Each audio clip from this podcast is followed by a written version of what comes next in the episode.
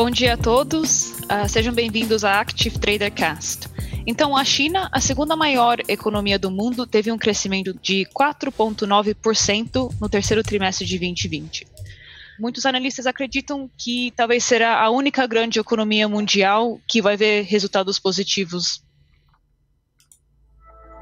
esse ano. Muito obrigada a quem pôde participar hoje ao vivo e também para quem vai assistir a gravação depois. Para quem está chegando aqui pela primeira vez, Active Tradercast é a nossa iniciativa trazer a nossa visão aqui da Europa sobre assuntos macroeconômicos e geopolíticos que achamos interessantes. Se você gostar do conteúdo, por favor, dá um like, faça subscribe e não deixe de partilhar com seus amigos que vocês acreditam que vão achar esse conteúdo interessante. E como vocês devem perceber, mudamos de estúdio novamente. Uh, infelizmente, devido ao número de casos de Covid aqui no Reino Unido, tivemos que voltar às uh, novas restrições de distanciamento social. Uh, então, estamos sempre adaptando para as novas realidades. E muito obrigada, Rodrigo e Mário, por estarem participando. Muito obrigado. É sempre um prazer estar aqui com vocês aí para bater esse papo. Sim. Ah, então, como eu disse no início, vamos falar um pouquinho sobre crescimento econômico da China, porque parece que é o único caso de sucesso nesse ano, apesar de ter sido o primeiro país que enfrentou o vírus. Então, vamos falar um pouquinho sobre os principais fatores que contribuíram à China ter esse crescimento econômico. Assim, Sara, deixa eu partir aqui com, nosso, com a nossa discussão. É, é, é interessante, tá, tá, tá, chamando muita atenção, uh, uh, pelo menos os números que estão saindo. Eu sei que quando é China a gente sempre procura de alguma forma filtrar né, os números, porque a gente sabe que, que nem todas as estatísticas são tão exatas. Porém, é, é, é esse crescimento da China que, que tem sido divulgado, né, mesmo uh, o mercado que costuma fazer esse filtro tem validado que, que, que é visível o sinal de recuperação da, da economia chinesa nesse período aí que, que, que, a, que a crise do Covid ainda não foi superado, mas que eles tiveram um management assim que, que, que, se mostra até então é, bem feito uh, da, da, da, da, situação sanitária. E, e, e, a gente sabe né, da, da urgência que existe na, na, na dentro do, do, sistema político chinês para manutenção de poder, da, da, da, da necessidade de crescer tá? para sustentar ali o, o, regime, sustentar a prosperidade que é vendida como a razão pela qual é, é, muitas liberdades não existem dentro do, do, né, da, da sociedade chinesa. E, e, eu sei que o número, né, até achei interessante porque veio 4.9 e eles vieram dizer, pô, ficou aquém do pre, da previsão, que era de 5.2, hum. né? É, e, e, é interessante porque eu, eu, só me parece um pouco aquela coisa de, pô, não né? O, o, Xi, o Xi ligando lá, né? Só falando, ó, é, não, não, não bota acima dos 5.2 que começa a ficar um pouco escancarado, né? É, é, é só porque assim, pô, 4.9 ok, não veio na expectativa, mas num, num, ano de desgraças como o atual, é, é um número ainda muito significativo. Não, não, não, podemos elogiar a China muito, né? É, não, é, não, é um número muito significativo e a gente, e mais uma vez, tá, pessoal, que, que, que tenham erros nas estatísticas chinesas, não tenho dúvida, podem uhum. haver, mas uh, ao mesmo tempo defendo que é visível para vários agentes do mercado, por vários é, outros dados que não são dados manipulados, de que essa recuperação ela está acontecendo. É, é, então, assim, mesmo se houver um erro, né, tal, não, não parece ser tão exagerado. É, é, e, e, o que eu acho, assim, que, que, que é impressionante é, é, é, que, assim, daí a gente tem que entrar nas entranhas dessa recuperação chinesa, tá? Que é o que o mercado faz. E a gente vê que é, a produção industrial chinesa, ela, ela realmente tem sido o motor desse processo de recuperação, tá? Por quê? Porque, a, a, vamos lá, o parque industrial chinês é um parque exportador, né? A gente sabe que, é, como ficou visível quando a China entrou em lockdown, ainda no começo dessa crise, é, é, o, o, quanto isso foi disruptivo para as cadeias de produção global, é, né, de produção globais que existem, tá, nos mais diversos, de, de, diversos setores, né, ou seja, foi quando o mundo se deu conta que é, a maioria do, do, do, do, do parque industrial global realmente estava né, dependente ali do parque industrial chinês, é, né, várias cadeias de produção, e, e, então, assim, a gente sabe que esse setor da economia chinesa, na medida que a China começou a, a, a voltar a produzir, a voltar a, a normalidade em diferentes regiões do país, é, eles conseguiram voltar logo aí com uma. Com, com a, né, em muitos setores com uma produção a, a, a mil por hora, por quê? Porque viu um mundo que, que se viu aí é, com, com, com, vários setores de demanda reprimida, tá? E a gente acompanha isso. Uh, eu posso falar pelo Brasil, onde eu tenho muita gente que trabalha no setor produtivo e que me reporta que, devido à situação da pandemia e, e a quebra dessas cadeias de produção, faltou insumo entendeu? Ou seja, os caras estão lá com, né, tendo que tocar a produção, mas tão, não tem onde buscar um insumo, porque durante um, um período a China sumiu do mapa, agora voltou, e, e, e o que é interessante é que agora que a China voltou, ela está sendo a única solução, porque agora está uhum. sendo disruptivo a, a, a, produção em outros lugares do, do mundo, tá? É, então, assim, eu, eu acho que, que, que, que é, sim, eles estão conseguindo né, ter um, uma ótima uh, recuperação, né, e principalmente a gente olhando para os demais países, é, vamos lá, para as demais grandes potências econômicas do mundo, tá? A gente pode trazer exceções aí como o Japão, a, a Coreia do Sul, tá? Que, que, que, que também estão gerindo muito bem ali é, é, o seu a sua pandemia, lógico, não vão ter uma recuperação como a chinesa porque não, não possuem um sistema como o chinês, mas que com certeza não vão sofrer tanto quanto as demais, a, a, as demais economias, né? E é interessante a gente até falar isso agora, sabendo que semana passada o FMI né, fez mais uma vez ali a sua divulgação de dados, de estudos e, e corroborou que a situação, né, de, eles até recorrigiram positivamente ali a, a perspectiva de crescimento para várias economias a, ao redor do mundo, mas é, é, é, ainda assim o cenário é muito tenebroso, né? Então, eu acho que, ok, a China está num processo de se recuperar de uma forma acelerada, mas é, se a gente olhar em detalhes, a gente vê que essa, é, essa recuperação acelerada, ela, ela vem principalmente desse setor industrial, né, que está que, que tá uhum. se, se, beneficiando é, do, do, mundo em pandemia, né, e, e, da necessidade desses insumos chineses, mas a gente vê, por exemplo, as vendas no varejo chinesa que continuam ficando, é, apresentando números aquém da, da, da, do, do, esperado, né, e, a, e aquém do necessário para mostrar que o consumo interno chinês ele também está nessa nessa trajetória de se recuperar rapidamente, né? Ou seja, é, é, tudo aquilo que se avalia nesse processo de recuperação da situação da pandemia, não importa o país do mundo, é, é, é, é verificar os diferentes setores voltarem à, à normalidade pré-pandemia. Alguns nunca voltarão, tá? Mas a maioria sim.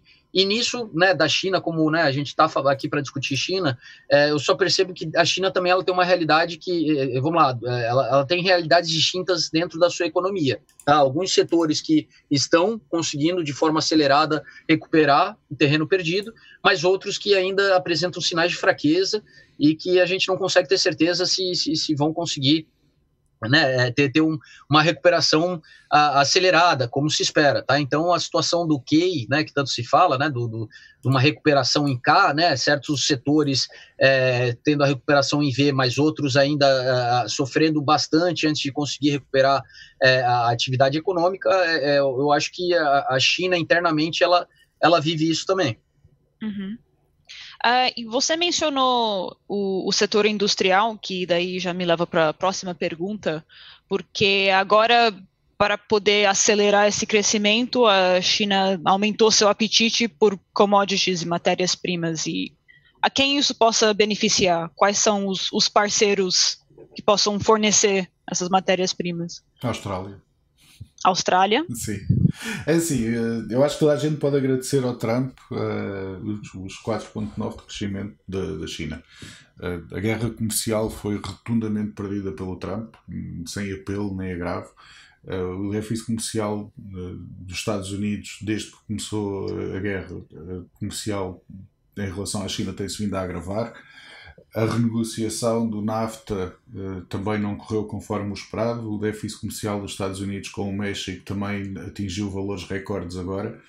E, e isto tudo deve-se à desplicência do, do governo de, do Trump em relação à forma como lidar com a pandemia. Uh, há também que ter em consideração, e eu vejo isso, vejo isso aqui no Reino Unido, vejo também em Portugal, que as pessoas não parece que não compreendem que a única forma de controlar a pandemia uh, e voltar a ter crescimento económico é através de primeiro uso massivo máscaras, distanciamento social, testes constantes da, população e fazer o traceamento de contactos. E, e, isto não está definitivamente a correr bem no, no mundo ocidental. No, uhum. A China levou, levou muito a sério, eles sofreram enormemente. Foi o primeiro país onde foi identificado o vírus e foram apanhados completamente desprevenidos. Fizeram um lockdown massivo de uma região e a partir desse lockdown depois reabriram, têm conduzido sérios sérios testes de toda a população. Ainda agora houve uma cidade chinesa onde apareceram 12 casos, a população da cidade era de 9 milhões de pessoas e eles testaram os 9 milhões de pessoas. Portanto, nada do que se está a fazer no Ocidente é, parece que é de forma consciente que estão a tentar ver se conseguem que a China realmente continue a ser um motor da economia mundial. Em relação ao fornecimento de matérias-primas, a Austrália tem a situação relativamente contida. Agora eles tiveram um problema tanto a Austrália como a Nova Zelândia com um barco que atracou e membros da tripulação estavam infectados e, estavam infectados com uma estirpe nova do, do coronavírus que eles ainda estão a tentar identificar mas a situação na, na, na, maior parte da Austrália uh, está mais ou menos controlada, sobretudo a parte onde, onde eles fazem mineração de commodities está completamente controlada porque é uma zona quase deserta e eles são os maiores fornecedores de commodities para a China.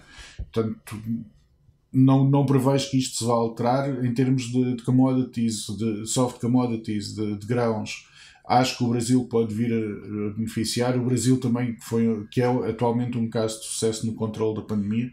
Uh, já quando eu e o Rodrigo estivemos no Brasil, eu tinha dito que a forma como, como o Brasil, a população se estava uh, a usar compulsivamente e massivamente uh, as máscaras, uh, controle em todos os sítios fechados de temperatura. E, e, a, e agora está-se a ver os resultados disso, praticamente não há, os, números, os últimos números de infectados nos Estados, no, no Brasil era de 400 pessoas, portanto para, para a população de 200 milhões é praticamente zero e, e, o Brasil também pode vir a beneficiar muito fora de, de, das commodities industriais, pode vir a beneficiar tam, também, continuar a beneficiar, mais do que vir a beneficiar, da, da, guerra comercial que tem levado a China a ir buscar commodities que eles antes iam buscar aos Estados Unidos, estão a ir buscar a outros parceiros económicos, e nomeadamente ao Brasil. Uhum. Um, para não fugir muito do assunto, mas eu acho que é até interessante o que você mencionou especialmente relacionado à mentalidade das pessoas aqui no Reino Unido. Um, é um fenômeno que, que eu li em muitos artigos que se chama de COVID fatigue, ou fatiga do, do Covid, onde as pessoas não estão não estão levando tanto a sério agora essas regras de distanciamento social. Um, eu não sei a, até que ponto isso é relacionado à desilusão das políticas que, que os governos repassam, mas o que, que vocês acreditam que tem de diferente com a mentalidade da, do povo chinês, ou até também do Brasil, porque você mencionou o Brasil, um, as diferenças entre esses países e aqui o Reino Unido, por exemplo, até em Portugal, por que, que nós não estamos conseguindo conter esse vírus ou seguir as regras, porque que tem tanta tem tanto protesto contra contra essas medidas? Ah, Sara, assim, depois eu acho que é, é, onde, como o Mário falou, a gente tem que levar em consideração a realidade de cada sociedade, né? É, uhum. É, e, e, mais uma vez, todo mundo estava lidando com, com algo novo, tá? Então, é muito fácil hoje em dia a gente falar que o track and trace da, da Coreia do Sul, é, né? Olha, eles tá, né, deu certo, deu certo. Agora é fácil dizer que deu certo, mas na, na, naquele momento que eles tomaram aquela decisão, é, foi a tentativa, né, e que, por sorte, correu bem, né, lógico, a gente pode discutir de, pô, Rodrigo, é uma coisa meio óbvia, né, o track and trace é a melhor maneira de você tentar é, é conter, né, o, o contágio da, da, né, de, uma, de um vírus, é, então, assim, a gente sabe que muitos governos fizeram decisões, decisões difíceis, alguns fizeram boas decisões, outros tiveram boa intenção, mas acabaram fazendo más decisões, e, e, e a realidade é que agora cada país está vivendo a consequência das decisões que foram feitas em relação ao controle da pandemia. Tá? Não, não é aqui julgar entre fazer lockdown, não fazer lockdown, quem que fez certo, quem que fez errado, uhum. mas é, é, a consequência está aí, tá? É, é, ou seja, a, a, cada país agora vai ter um, um, um vamos lá, uma recuperação econômica distinta em função da, da, vamos lá, do impacto que, que a sua economia vai sofrer por ter feito ou não ter feito lockdown, por ter parado a economia, por ter é, bloqueado o fluxo de pessoas. É, a China, a gente sabe que claramente, por ser um país é, é que tem um regime com bastante controle sobre a sua sociedade e população, é, fez o que coisas capazes de, de, assim, que, vamos lá, que poucos, poucos outros governos do mundo são capazes de fazer. É isso que o Mário falou de, de realmente você botar para vacinar 9 milhões de pessoas numa cidade, né? É, não foi vacinado. É, ah, foi testar? Tá, Sim. testar. Bom, ah, desculpa, que eu, que eu vi a vacina aqui já estava falando de vacina. Hum. Não, testar que seja, ainda assim, tu tá testando 9 milhões de pessoas, tá? Isso é um trabalho homérico, tá? É, é, né, como o dia de eleição ali, que a gente também está botando milhões de pessoas para fazer um processo X, a gente vê a estrutura que é criada para aquilo. Então, né, pensa num, numa cidade de 9 milhões de pessoas, tu tá realmente botando todo mundo dentro de um curso espaço de tempo para fazer aquele teste, é, demonstra que pô, você tem uma capacidade de coordenação que poucos governos no mundo têm tá? É, e principalmente lugares democráticos. A gente entende, né? A gente tá vendo a briga aqui no Reino Unido, que é a briga que a gente viu nos Estados Unidos, que é a briga que a gente viu no, no, no Brasil. Né, tá lá o, o, aqui a gente vê o Boris Johnson pedindo lockdown, o, o, o mayor de, de Manchester falando não, nem a pau, entendeu? Cada um com a sua razão, tá? Não é nem aqui falar quem tá certo ou quem tá errado. É, e existe uma democracia, existe um aparato legal que, que né, permite com que o outro boicote esse, né? E a gente viu essa situação, porque daí também dentro de um, aspecto político, tanto no Brasil quanto nos Estados Unidos, né? A, o governo federal não se alinhou com muitos governos estaduais e, e ficaram políticas difusas. Então, assim, toda essa capacidade de coordenação que a China tem, tá? Mas que outros países asiáticos deram um exemplo ao mundo, né? Como o Japão e a Coreia do Sul é, vários outros não, não, não, tiveram essa capacidade e não tem sequer um aparato legal que permita eles terem um, né, uma, uma, coordenação tão intensiva. E, e, e por isso, assim, né, é, a China, claramente, ela tem um edge em relação ao resto aí do, do, dos países do mundo em, em, em conseguir ter uma capacidade maior de coordenação aí dos esforços de contenção que só que assim eu, eu, acho que a gente ficar discutindo isso né vamos lá não, não tem muito o que é, é, o, o que mudar as coisas né? Eu acho que cada país tem que enfrentar a sua realidade entendeu? E fazer o melhor que dá dentro da, da daquelas decisões que foram tomadas no início da pandemia e, e ser criativo entendeu? Né, não adianta agora a gente ficar só olhando para né, ah, a China por, por ser né, por ter um controle estatal maior foi um case de sucesso. Pô, a gente, né, falando de Reino Unido, pô, a gente não tem. A gente, pelo contrário, tem aqui um parlamento que tem que decidir tudo, a gente tem governos regionais que podem se opor, né? Então, pô, dentro do que, é a nossa realidade aqui, vamos tentar fazer o melhor. Fomos impactados? Né? É, não, fomos com X, com Y, com Z, como a gente vai lidar com isso? Por quê? Porque não é um momento, eu acho, que, que, que, que, que dá para ficar fazendo comparativo, sabe, Sara? Eu diria. Eu acho que cada um tem que, tem que, né? Vamos lá, o da China, o que a gente só pode é, é, é obviamente, é, visualizar e analisar o que, que eles estão fazendo com toda essa capacidade de coordenação, de controle que eles possuem, e, e os números eles têm demonstrado que isso é um grande diferencial. Tá? É, é realmente um número muito impressionante. Tá certo que a China é a segunda maior economia do mundo, mas é muito impressionante para eles que, que, que, tiveram ali é, com, com, com, grandes regiões aí em lockdown, é, conseguir botar tudo. Vamos lá, conseguir apresentar um número como esse.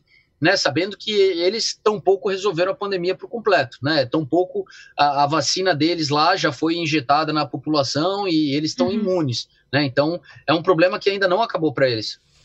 Sim, claro, eu, eu, eu concordo nesse sentido. Não é. Não, o, o, que, o que o governo chinês conseguiu implementar lá não será possível implementar aqui. Um, ah, é só interessante. Pronto, eu não sigo as eu não sigo as notícias locais na China. Eu sigo as notícias locais aqui no Reino Unido mais porque moramos aqui. Mas dá para ver que está tendo muita um, qual seria, a palavra?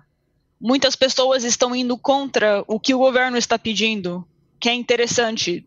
Um, o que eu queria trazer é a comparação que por que que parece que as uh, o povo chinês está conseguindo, uh, como se diz, seguir as medidas ou seguir essas regras de distanciamento social, usar máscara, nem só na China, mas no Brasil também, bem como o Mário comentou. E por que que aqui estamos vendo tantas pessoas ah, isso é- protestando é, isso? Sara, isso é, isso é fácil, é que nós, nós só experimentámos o Covid e o, e o grau de mortalidade Sim. do Covid é relativamente baixo. Uhum. Estamos a falar de uma doença que, que no pico, do, do, primeiro pico da primavera tinha 3% e que agora com, com, as novas, com, com, as novas, com os novos conhecimentos que os médicos têm está, está a menos de metade daquilo que foi no primeiro pico da primavera. Portanto, uhum. nós nós não temos uma noção muito clara do grau de mortalidade Sim. que uma doença destas pode ter. Pode ter o, o, o, SARS, o primeiro, teve um grau de mortalidade de 10% e o MERS teve um grau de mortalidade de 17%. E, e eles experimentam, e a, o, a Ásia experimentou as duas. Portanto, há uma razão muito clara porque é que nós aqui estamos a achar que isto é uma gripe e porque é que eles tomaram um cuidado que aqui uhum. ninguém tomou. Se nós tivéssemos tido uma, o, o MERS como eles tiveram quando veio do Médio Oriente, se em vez de, tiver, se em vez de ter ido para a Ásia, se tivesse ido para aqui e tivesse matado 17% de todas as pessoas infectadas, nós iríamos seguramente prestar outra Sim. atenção que não temos estado a prestar.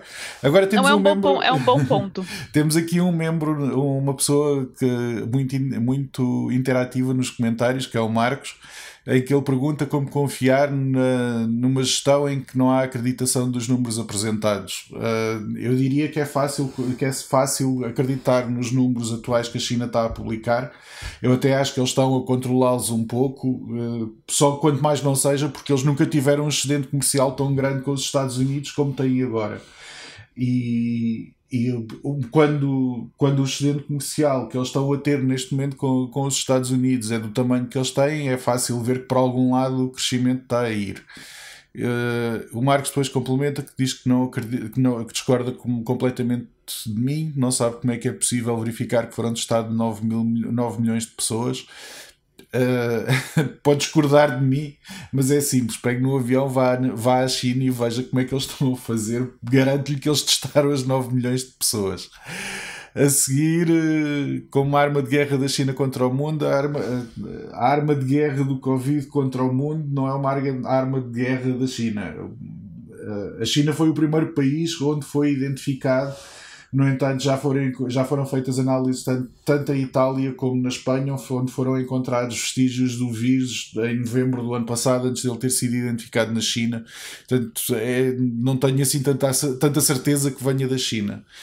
E depois a pergunta que vem a seguir, e esta pergunta eu vou passar para o Rodrigo, é se o dinheiro chinês conseguir tirar o Trump do comando e colocar aquele imbecil marionete e louco do Biden, do Biden no poder, quem será a oposição do avanço comunista da China?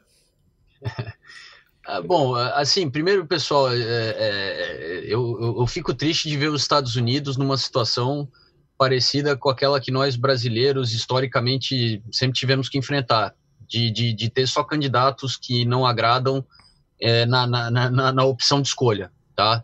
É, sinceramente, para mim, bom, Trump é, é, é, fala muito e faz pouco, tá? Ele, ele inflou os números americanos, né? Fez, a, é, fez o que é fácil fazer, alegrar a torcida, tá? Para ganhar o ganhar aí a sua permanência.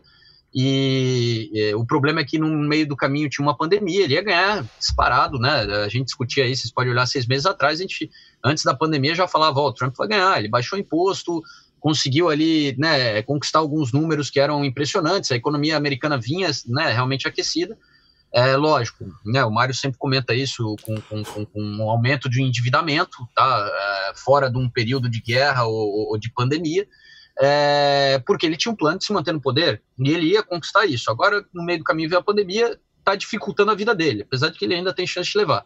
E o Biden, do outro lado, é, é, é eu acho que o Biden ele é ruim porque ele, ele representa essa, essa velha política norte-americana do cara que está 40 anos em Washington, que, que, que tem, é, vamos dizer assim, que tem, é, tem esse peso político, mas que também tem, né, tem muita coisa ali que, que, que, também pode ser discutida do lado dele. Então, assim, é aquela situação americana de escolher pelo menos pior.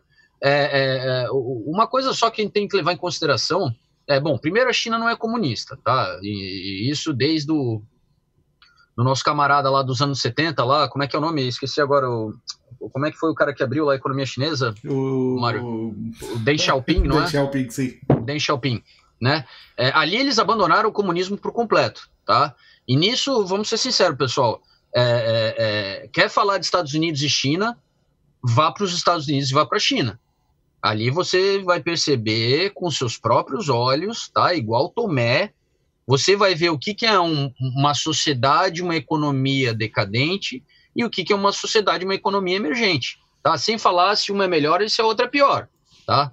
É, é, como eu falei aqui, é, regimes distintos, né? Cada, cada um faz sua escolha. Agora é inegável que exatamente a China ela se posicionou muito bem ao longo dos últimos 30 anos, né? Fez o, ela, ela fez o dever de casa, tá? É, que todos os manuais de sucesso, né, dentro do sistema capitalista dizem, tá? Olha o Japão, um país que tomou duas bombas atômicas, né? E que consegue ser a terceira maior economia do mundo 60 anos depois. Olha a Coreia do Sul, né? Pós-guerra foi uma outra guerra, tá? Se separaram, né? Dividiu sul-norte, né? Uma sociedade que só não é uma das maiores economias do mundo porque não tem um tamanho tão grande como um Japão, assim, para ser, tá? Mas que ainda assim consegue estar na lista do, do G20. É, é, e que são sociedades organizadas, tem suas mazelas, tá, pessoal? É, vai para Noruega, tá? Vai para a Suécia, que eu também criava essa ilusão de caralho na Suécia, na Noruega, na Escandinávia, tudo é perfeito. Cara, é perfeito naquilo que para nós a gente não tem. Tá? E aí eu falo como brasileiro, pô, é perfeito, os caras têm calçada, as coisas funcionam, as coisas são organizadas, coisas que para a gente, né, a gente adoraria ter. Agora eles têm várias mazelas que, que, que, que, que é, existem na sociedade deles, por quê? Porque o ser humano sempre vai ter problemas. Tá? Você pode corrigir um milhão de coisas, você vai ter problemas. Então, assim, a China não é comunista. Os Estados Unidos, ele está, é, é, é, ele tá, infelizmente, perdendo poder e se tornando cada vez mais irrelevante e acelerando esse processo por conta própria, tá? Por más decisões é, é, feitas por, pela sua classe política, tá? É, é esse distanciamento da, da, da, da, vamos lá, do, do, do, da aliança global que foi criada por eles no pós-guerra nesses últimos anos é um bom exemplo disso. Né? E do outro lado, a gente tem uma China que está fazendo bem a sua tarefa de casa, que tem um, um poder totalitário que facilita né, implementação de, de, de políticas estatais, é, fez tudo aquilo que o manual diz, que deu certo para o Japão, que deu certo para a Coreia, que é, cara, industrializa a sua sociedade, vira a indústria do mundo, todo mundo vai dar risada de você por você começar produzindo boneca e pente e coisa de baixo valor agregado, e depois você vai subindo na cadeia de produção. E eles fizeram isso. Né? O que, que era produto chinês nos anos 90? Tá? Era coisa de, de baixíssima qualidade, ninguém queria comprar, mas era barato. Né? O que, que é o produto chinês hoje em dia? É o 5G, que ninguém tem no mundo. Tá? Ericsson e Nokia né? Todo mundo fala do 5G da Ericsson e Nokia, só para o Ocidente se ver orgulhoso de dizer, não, alguém no Ocidente conseguiu desenvolver, tá? Mas nenhuma rede funcionando no mundo está usando Nokia ou Ericsson. Agora, o 5G que eu estou usando aqui em Londres é Huawei. Entendeu? Então não vamos negar a realidade, pessoal. Eu sei que é chato, né? A gente, é, por ser ocidental, a gente se identifica mais com o Ocidente do que com o Oriente. Agora, quem ouve eu falar aqui no nosso podcast já vê há muito tempo. Vai para a Ásia. O futuro está na Ásia. Vamos saber lidar com a Ásia, pessoal. Vamos se integrar com a Ásia. É, galera, é, pega a população mundial. Junta a China e a Índia, já deu metade. Né? Exagerando um pouco, né? mas dá quase metade. Né? Se a gente juntar o Sudeste Asiático, lembra que uma Indonésia é um país populoso. Né? Todo o Sudeste Asiático é populoso. Né? Então, assim, é, é, é tudo isso para dizer só, Mário, que, é, é, primeiro, né, eles não são comunistas, segundo, eles têm a própria agenda, tá? eles estão querendo exercer o soft power que os Estados Unidos exerceram ao longo dos últimos, né, do, desde o pós-guerra ali da Segunda Guerra, sim, porque eles sabem que influência é poder, entendeu? E eles estão conseguindo, porque exatamente no mesmo momento os Estados Unidos está tá saindo desse papel que ele sempre cumpriu muito bem. Né? Então, nesse vácuo que está sendo criado pelos Estados Unidos, a China está entrando. Então, assim, a China está fazendo o papel dela de querer o melhor né, para o crescimento econômico do, do, do, né, da, da, do, do, seu país e, e, e, que leva aí ao desenvolvimento da sua sociedade. Cabe aos demais governos, aos demais países, saberem lidar com a China da melhor maneira, como muita gente teve que lidar com o imperialismo norte-americano. Entendeu? Porque é muito fácil agora falar China, China, China, né? E, e, a nossa América Latina, né? É, que foi governada pelos Estados Unidos. Hoje em dia, aqui, como uma pessoa adulta, que eu vejo isso. Eu percebo isso na minha criação, né? Pô, eu percebo, pô, verdade, cara. A gente via o Chicago Bulls, né? Tudo era. E, pô, a minha infância nos anos 90 no Brasil, tudo era Estados Unidos. E era é, voltada para os Estados Unidos. Né? Os Estados Unidos era o centro do mundo né, no que se vendia para nós pela mídia, pela influência cultural, Hollywood e tudo mais. Não é tô aqui quando, né, finalmente tive a oportunidade de vir morar na Europa, que eu falei, caramba, cara, sempre me venderam que aquilo lá era bom, né? Ninguém nunca me falou que tinha uma Europa aqui que é uma sociedade que consegue ser mais desenvolvida, mais justa, né, é, do que a sociedade americana, porque a sociedade americana, pessoal, é um Brasil melhorado, tá? Pega um avião e vai para lá tá? A sociedade americana, ela é o capitalista, o capitalismo levado a, ao seu extremo, tá? A, muita, vamos lá, uma parcela da sociedade que tem muita riqueza, que realmente está na vanguarda, que desenvolve tecnologia, tudo mais, tudo mais, agora vários bolsões de pobreza, tá? Vai, vai, vai ver o que, que é o Alabama, vai para o interior do Alabama, lá, né? Tem gente morrendo de fome lá, né? É, é, é é, vai, vai ver lá o, o Flyover Country. Vai para o Idaho. Que é fácil a gente falar de Nova York, Los Angeles, Miami. Lógico, esses são os polos de desenvolvimento. É a mesma coisa que eu também cheguei chegar e querer esfregar na cara de um gringo. Porra, cara, tu sabe o que é São Paulo, meu irmão? Uma das maiores metrópoles do mundo, a cidade que tem a maior, o maior número de matriz de multinacional do mundo, né? Pô, um gringo que finalmente vê o que é São Paulo, porque ninguém sabe o que é São Paulo aqui fora, que o Brasil não sabe se vender, né? Não é à toa que eles acham que a gente fica pulando de cipó em cipó, é, porque o cara nunca viu São Paulo. Tu vai lá e mostra São Paulo pro cara, o cara cai o queixo. Caramba, isso é Brasil? Uma cidade desse tamanho? Caramba, não sabia disso. Achava que vocês só vendiam soja pro mundo. Né, que é o, o, clichê que existe, porque, mais uma vez, o Brasil não sabe se vender. A nossa imagem aqui é uma imagem vendida que a gente é a Nigéria. Entendeu? Nada contra a Nigéria, mas nos coloca ali no nível do Botsuana. E daí é quando eu falo, pô, peraí, tá errado. Se eu te mostrar São Paulo, você já vai repensar a sua visão de Brasil. Só que nos Estados Unidos é o contrário. Como teve muito Hollywood, a gente só vê aqueles downtowns maravilhosos e os subúrbios norte-americanos de classe média alta. Aquilo é classe média alta. Sabe onde vive a classe média norte-americana? Vive como, como qualquer outra classe média urbana aí pelo mundo. Apertada, apertada, tendo que morar, se está dentro do espaço urbano, em lugares de, de, de, de, de, de tamanho diminuto, entendeu? É, então, assim, mais uma vez, os americanos eles têm muitas coisas que a gente espera que eles não, não percam, porque eles são uma inspiração para o mundo. Tá? A parte como eles desenvolveram tecnologia, é, é, como eles fomentaram a ciência e, e, criaram um aparato estatal com que, que, que fomenta a inovação. É, eles têm muitas coisas que eles até hoje mantêm e, e, e, que devem se orgulhar. Agora, eles tomaram muitas decisões ao, ao longo dos últimos 30 anos que é, as mazelas já são visíveis na sociedade americana. Tá? E mais uma vez, quer falar com autoridade sobre qualquer país, vai lá visitar. Ah, não tenho condições. Cara, veja documentários, tá? Você consegue ver através de documentários muita coisa sobre aquilo, tá? E, e é uma desilusão, né? Quer, quer, quer se desiludir. Minha, minha, uma das maiores desilusões da vida. Cheguei em São Francisco, né? Eu falei, caralho, isso aqui é a capital do, do Vale do Silício.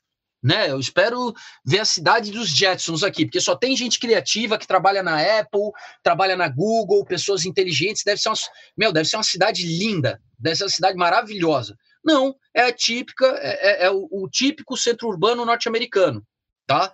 Decadente, tá? O Capitólio na cidade de São Francisco é pior que a Cracolândia. Tá? E vocês imaginam o meu choque? Eu também eu, queria, eu falava, pô, não, pô, beleza, já tinha visitado os Estados Unidos, eu falei, ah, é, existem regiões pobres. A Califórnia, pô, a Califórnia sozinha seria seria, né, a oitava economia mundial. Então, porra, não, na Califórnia não vai ter disso. Ainda mais em São Francisco, que é a capital do Vale do Silício, impossível. Não. E tá lá exatamente o retrato do que, que é a sociedade norte-americana. Ela é desigual. Existe muita riqueza, existe, mas ela está concentrada. O que, que é São Francisco? Vai downtown São Francisco. É um lixo, fede a mijo entendeu? Não tem infraestrutura urbana. Tu entra naquele metrô fajuto, que é só para dizer que tem metrô, ninguém pega metrô. Por quê? Porque nos Estados Unidos metrô é coisa para mendigo, para quem dorme na rua, entendeu? É, é triste, mas é, e daí tu chega lá num ponto turístico da cidade que é o Capitólio, é, infelizmente, é equivalente aos, aos nossos centros antigos no, no, Brasil, que também são decadentes. Né? O equivalente é andar no, no Anhangabaú, que é do lado da Cracolândia, entendeu? Ali também, estava no Capitólio e um monte de barraquinha de papelão, uhum. tá? Devia ter umas 60 pessoas se injetando heroína e fumando crack, em plena luz do dia, a céu aberto, na frente de um cartão postal da cidade de São Francisco. Né? Não estou falando de uma cidade qualquer no Alabama, ou na Louisiana, ou, ou no Idaho.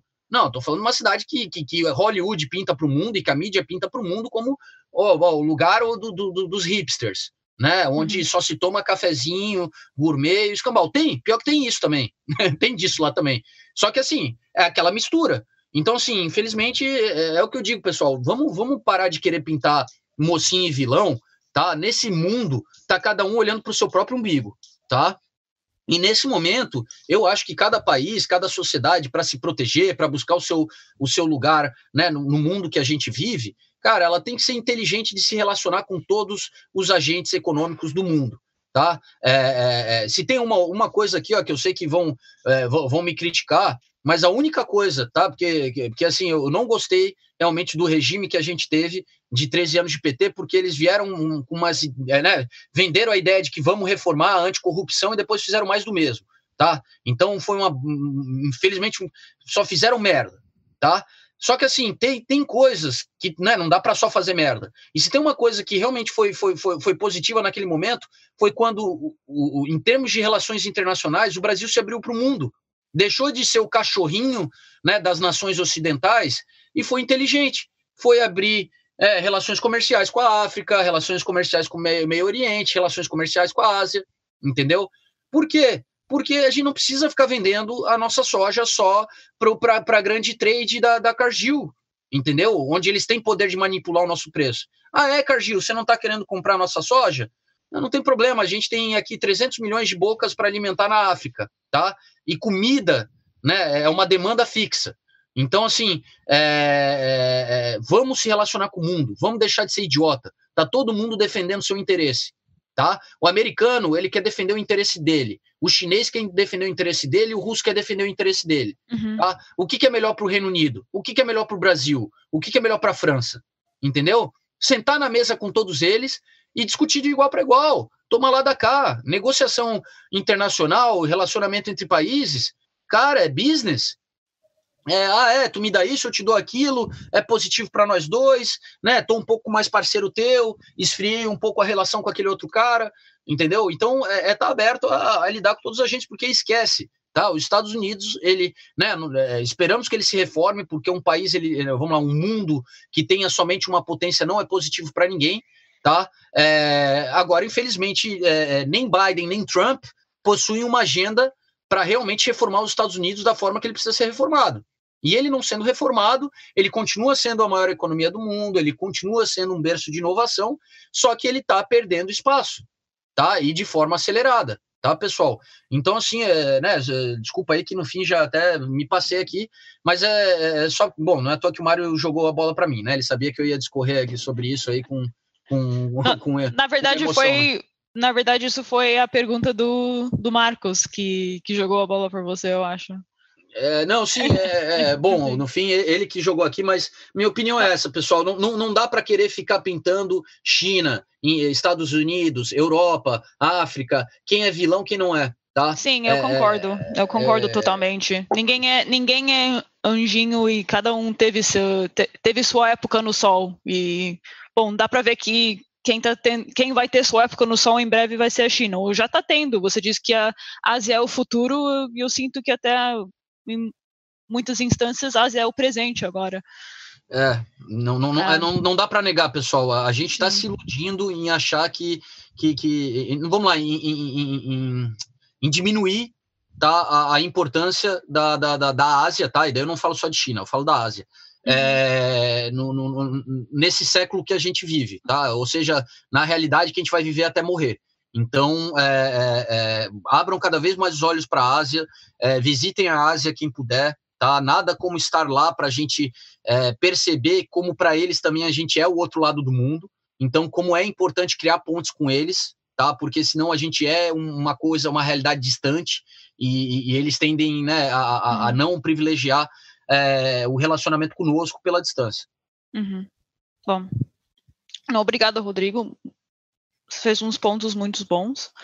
Uh, a última pergunta, antes de a gente ir para a sessão de análise, só voltando a, ao assunto da, da China. Então, vimos que em, em muitas, muitas áreas a China está tá acelerando, está preenchendo papel, como o Rodrigo disse, está tá seguindo o manual. Mas vamos, vamos falar nos lados negativos ou nas preocupações uh, que a China possa ter nesse momento. Quais áreas eles precisam realmente trabalhar e combater para uh, recuperar? Imobiliário, mercado de financiamento não, não, não bancário.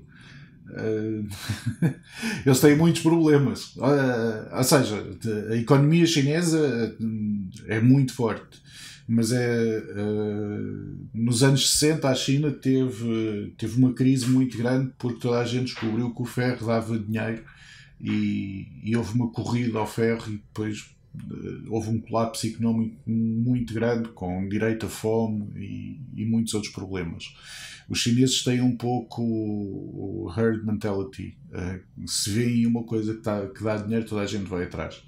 E neste momento eles têm um parque imobiliário problemático que pode, que pode levar à falência de diversas empresas que fizeram financiamento das construtoras para pôr em pé esse parque imobiliário. E, pode, e, e isso para mim é a maior fraqueza da economia chinesa. Se ao longo da última década já várias vezes que teve para haver uma implosão do mercado imobiliário. O Estado sempre conseguiu segurar as coisas, dar, aliviar eh, políticas financeiras e, politica, e políticas também fiscais, de forma a evitar um, um, um rebentar catastrófico de uma bolha imobiliária.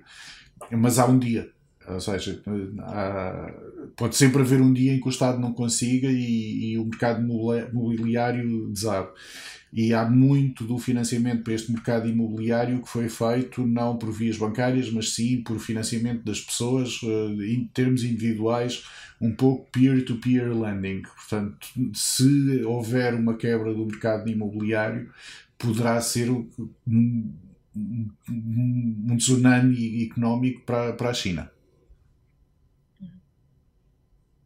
Rodrigo, você não, tem algo para é, acrescentar? Não, eu, eu acho que, que, que, o, que o Mário cobriu bem, que uhum. é, né, tá, tá muito fácil agora com esses números positivos da China, a gente está aqui né, falando, olha, que impressionante, mas é, mais uma vez, quando a gente olha com mais atenção, pessoal, todo mundo tem os seus problemas e a China ela tem grandes problemas que já são problemas identificados há alguns anos, ainda não resolvidos, tá? A gente está falando desse problema, uh, né, no setor imobiliário chinês, né, no, no, setor financeiro, apesar de toda a intervenção estatal que existe é, já há alguns anos.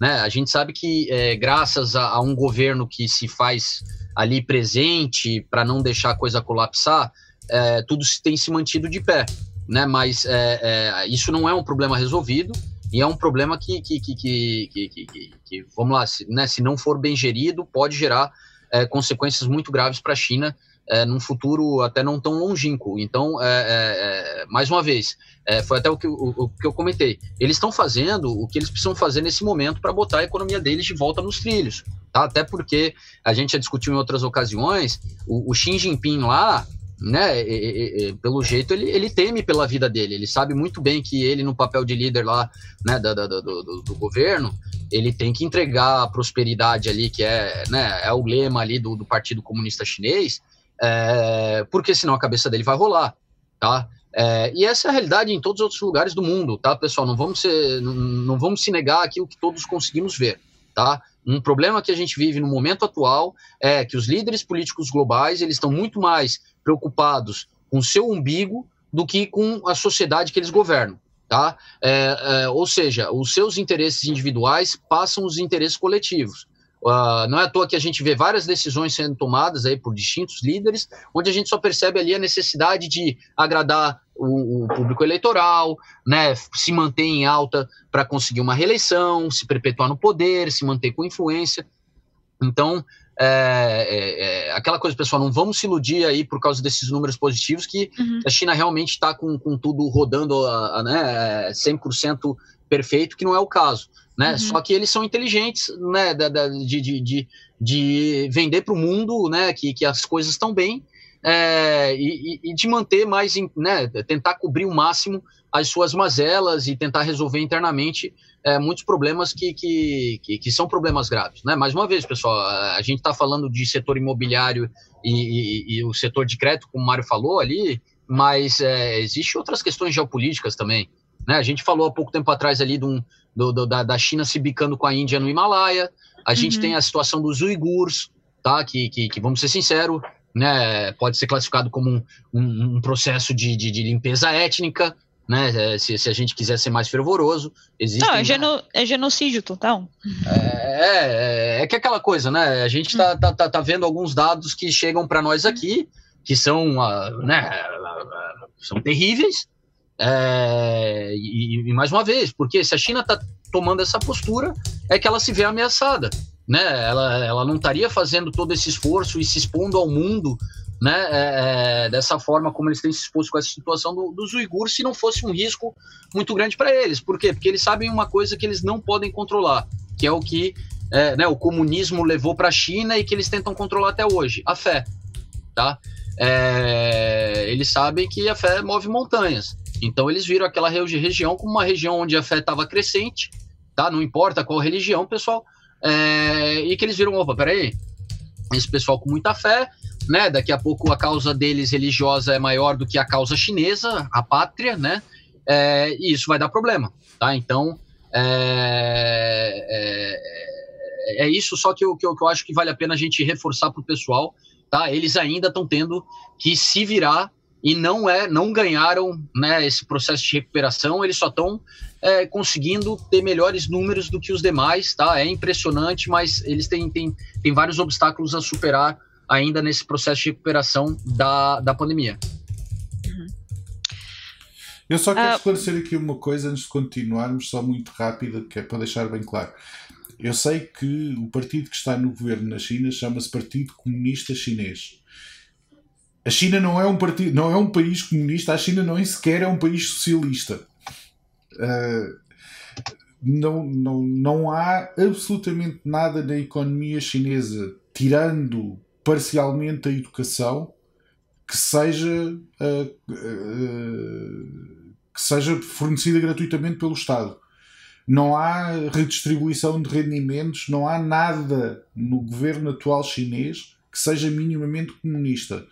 É, um, é uma economia centralizada, é uma economia muito subsidiada pelo Estado. O Estado participa muito na economia, mas em, em, em, em, altura nenhuma, em momento algum, há uma visão comunista do Estado em que deve haver redistribuição da riqueza, em que deve haver uh, impostos sobre os mais ricos para transferir para os mais pobres. Não existe nada disto.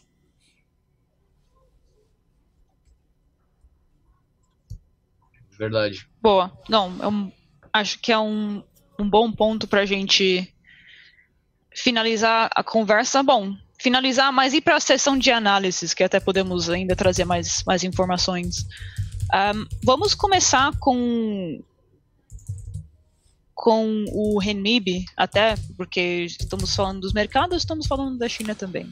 E também uh, falando um pouquinho sobre intervenção. Vamos Você só. Vou só começar Você consegue partilhar o gráfico consigo, aí? Consigo. Tá. Acho. Vamos ver. Esperemos.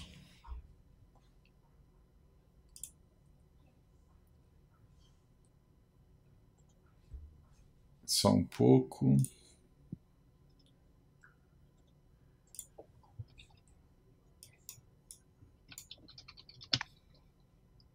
É, Renminbi que a gente viu até o, o governo uh, do governo não, né? Na verdade foi o Banco Central chinês. É, sim, o Banco, né? Banco Central, é. é eles uh, sa saíram ali em desespero, não nesse fim de semana, mas no outro fim de semana, uh, facilitando né, a vida de quem quer apostar contra a moeda chinesa, né? Querendo um pouco de pressão é, vendedora na moeda, porque ela estava começando a se valorizar, além daquilo que é saudável, né? Para a estratégia deles ali de crescimento econômico. E, e é interessante porque é, é, a, a, razão até da, da, desse otimismo com a moeda chinesa é, deriva muito do, uh, da questão do, uh, da, da, da, incerteza né, que paira aí a, as eleições norte-americanas é, e, e, o mundo, como ele tem reagido com a possibilidade né, de, uma, de, de uma transição não pacífica de poder, é, de, de, visualizar né, de forma positiva daí o, o, próprio yuan, que é uma moeda que, que por sinal, é, né, ela, ela foge aí a, a, a, tudo aquilo que a gente entende das, das demais moedas aí pelo mundo, por, por ser uma, uma moeda que, que é controlada totalmente pelo, pelo Banco Central chinês, né? Existe ali um, um pouco de yuan circulando é, internacionalmente, que é o que a gente chama de yuan offshore, mas uh, fora esse, é, é, tudo, né? E, e o, verdadeiro yuan só, só, né, só até existe. Como é que é, Mário? Só porque eu me confundo, o Yuan é o renminbi que está offshore, né? E, não, não, não. É o, o nome da moeda, não, é, o nome da moeda é igual. Ou seja, Yuan e renminbi é exatamente a mesma moeda, é a mesma designação, é o mesmo tudo. O, o que acontece é que a designação internacional do Yuan, que não é comercializado fora da China, é CHN e o Yuan internacional é CNH. Ah, tá, perfeito. Então é isso. É, bom, eu acho que deu, vendo o gráfico aí, eu acho que surtiu efeito aí o, a medida do, do Banco Popular da China em Mário, né, de, de habilitar o, o, pessoal a shortar aí, né, ajudou a, a, a trazer uma correção que para eles é muito bem-vinda. Desculpa? Não, eu falei ali que dá para ver que a, a medida do, do Banco Popular da China no outro final de semana de de facilitar a vida de quem quer shortar a moeda chinesa, surtiu efeito, né, cara? Uhum. Uma bela corrigida essa aí recente. uh, sim, o Yuan tem.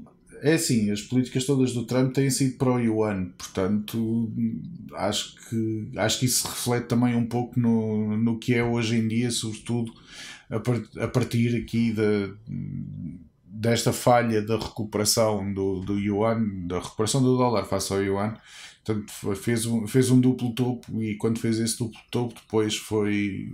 descarrilou completamente. Mas, de um modo geral, todas as políticas do Trump eh, têm sido pró-China. Portanto, acho que se vê bem neste gráfico. Uhum.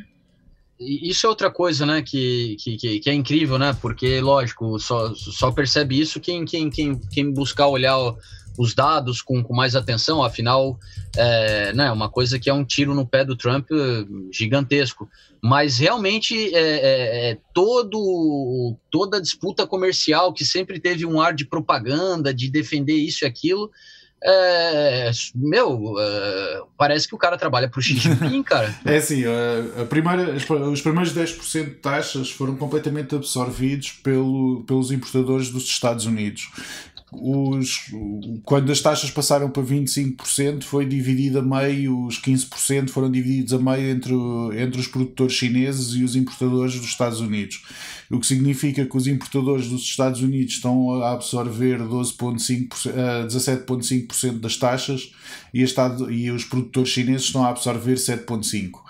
Portanto, claramente é uma, é uma posição desfavorável para os Estados Unidos. Tirando que toda a, toda a exportação que os Estados Unidos faziam para a China deixou de ser feita, não totalmente, mas em grande parte, e transferida para outros países. Sim. Uhum.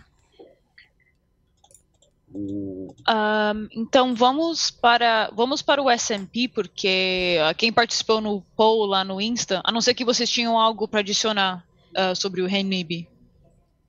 Não, não, não. Não, ok.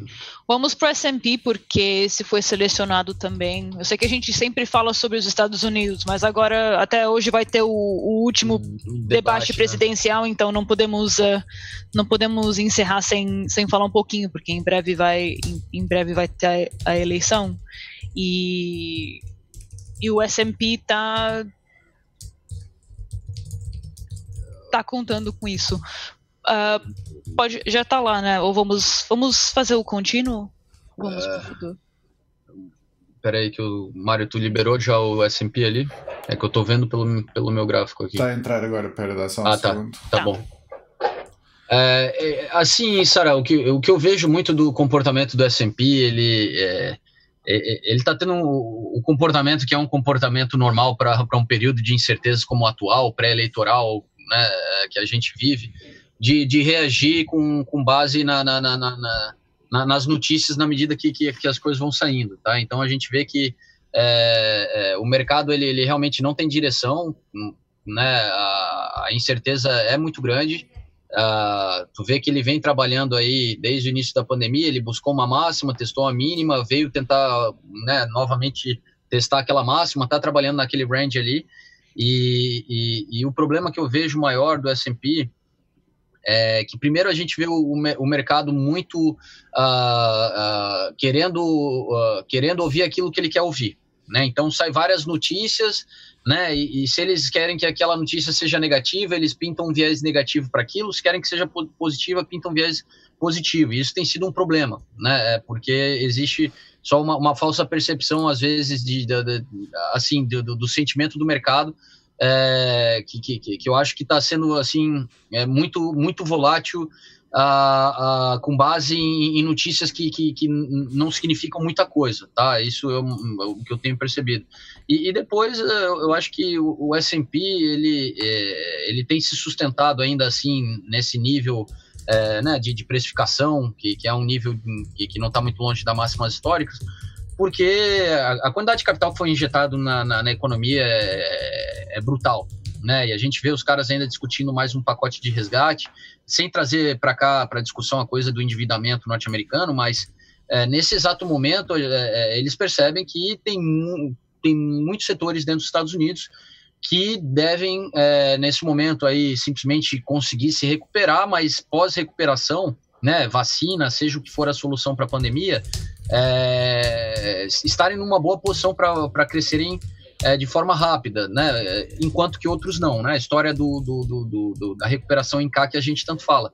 Mas como o S&P ele trabalha em cima dos campeões norte-americanos, né? o S&P não é um Russell, que tu tá lá com tudo que é tipo de empresa lá dentro. O S&P tu tá com as 500 maiores capitalizações. Pô, para estar tá dentro das 500 maiores capitalizações norte-americanas, pô, tu é uma empresa que deve estar tá sendo muito bem gerida, muito bem posicionada no seu setor. Então é óbvio que aqui a gente está vendo muito mais a, a, a, vamos lá, a perna de cima do K do que a perna de baixo do K, tá? Eu acho que se a gente olhar, fosse olhar para um espectro mais amplo, né, apesar de que o próprio Russell também ele tem conseguido manter ali, é, é, é, vamos lá, tem conseguido não derreter tanto, mas a, a, gente já vê que o Russell já não não está como o S&P ou o Nasdaq consegue ir além, é, tão próximo de uma máxima histórica e trabalhando com tanta euforia no dia a dia. Mário, tem algo para acrescentar? sobre, sobre o que é que sobre o que é aquilo que o Rodrigo disse, não, não, não, sim, não, não, não o Rodrigo deixou bem, bem resumido. Sim, assim, é que eh, atualmente o mercado vai viver as próximas duas uh, uh, as duas próximas semanas à espera do, do resultado de, das eleições. Portanto, não, o mercado está lateralizado, este, este está em uma hora, mas se, se pusermos em uma semana, o mercado está nestas últimas semanas, depois de praticamente lateralizado desde, desde, desde que atingiu o máximo histórico aqui. O mercado lateralizou e agora vai continuar a lateralizar até, até, até sair os resultados das eleições quando sair o resultado das eleições. Depois logo se vê o que é que vai dominar o ambiente político. E também vai depender mais do que se o Biden ganha ou não, se os democratas conseguem ficar com o controle do Senado. Se, se os democratas ficarem com o controle do Congresso, do Senado e da Casa Branca, pode ser uh, muito significativo para o futuro da economia. Verdade. Ah, verdade. verdade, bem julgado. Bom, a não ser que vocês tenham algum outro ativo que vocês querem analisar.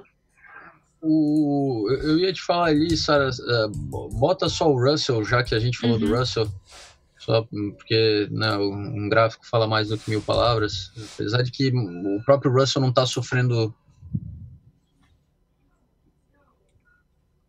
Já está vendo?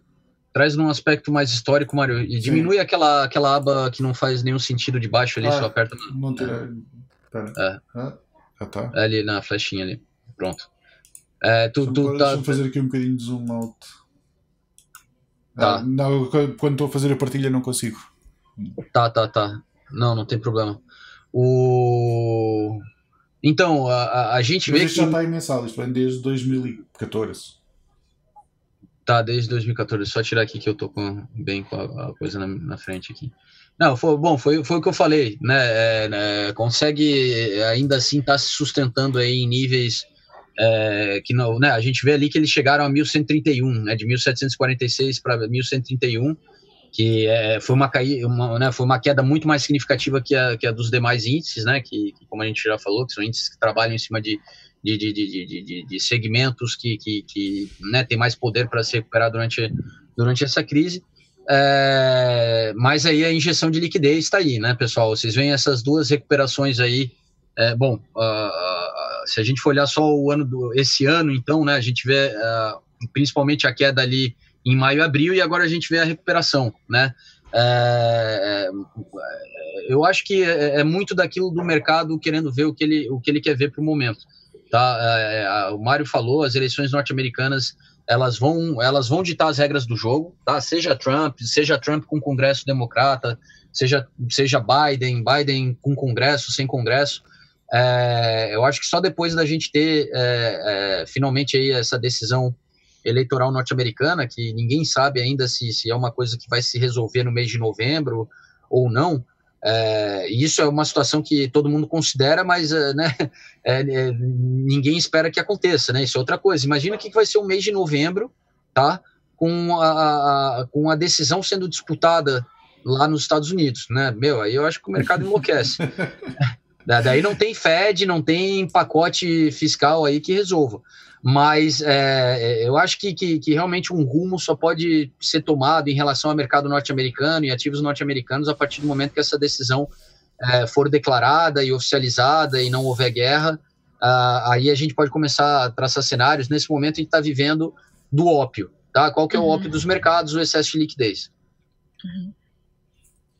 Não. Não. Bem julgado. Só, só para provar o excesso de liquidez.